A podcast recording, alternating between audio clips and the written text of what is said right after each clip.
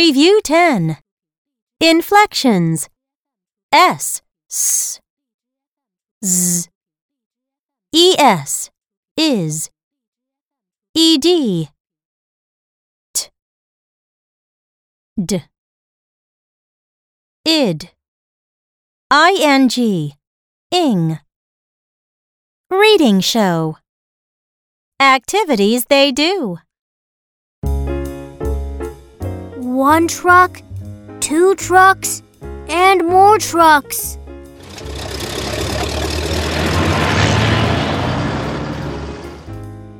The man fixes these trucks. He is waxing the trucks he fixed. One grape, two grapes, and more grapes. The girl counts these grapes. She is peeling the grapes she counted. One dish, two dishes, and more dishes.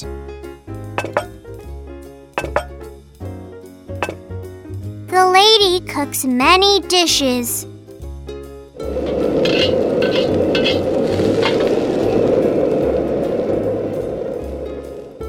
She is eating the dishes she cooked.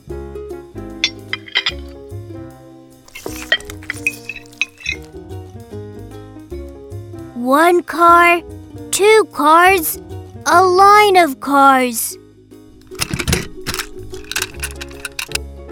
The boy cleans a line of cars.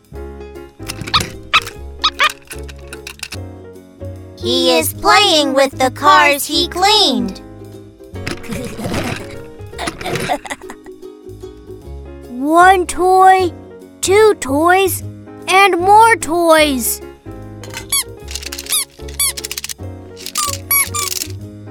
The dog sniffs at the toys. He is licking the toys